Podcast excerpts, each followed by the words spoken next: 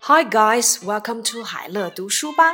这里是热词红宝七十三，移动支付 （mobile payment），mobile payment，移动支付。An official with the People's Bank of China said the central bank is drafting payment rules to regulate cell phone-based mobile payments.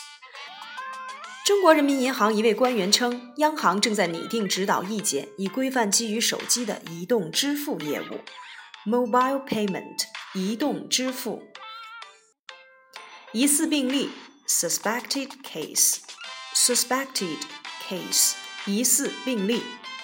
There has been one confirmed case and one suspected case。目前已有一例确诊病例，一例疑似病例。Suspected case 疑似病例。 以旧换新政策，old for new policy，old for new policy。以旧换新政策。The Chinese government plans to initiate an old for new policy for the furniture industry, following the success of the household appliance replacement policy carried out between 2009 and 2011.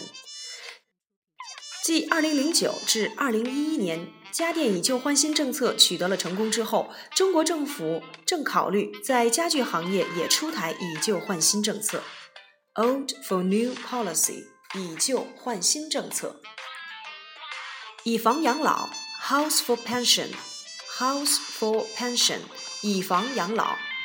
A house for pension program allows you to deed your house to an insurance company or bank, which will determine the value of your house and your life expectancy, and then grant you a certain amount of every month.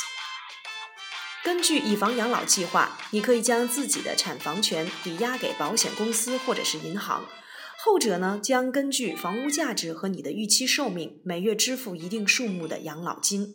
以房养老 （House for Pension）。义务教育 （Compulsory Education），Compulsory Education，义务教育。In 1978, China introduced the nine-year compulsory education system for children. 中国从1978年开始实行九年义务教育政策 （compulsory education，义务教育）。引渡请求 （extradition request），extradition request，引渡请求。 Edward Snowden was allowed to leave Hong Kong because the U.S. extradition request didn't apply with the law of Hong Kong, the Hong Kong government said. 香港政府称，之所以允许斯诺登离境，是因为美国的引渡请求不符合香港法律。extradition request 引渡请求。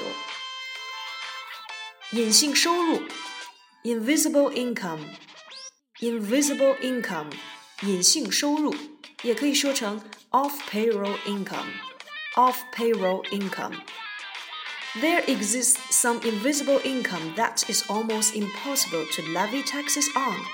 部分隐性收入几乎无法征税。Invisible income，隐性收入。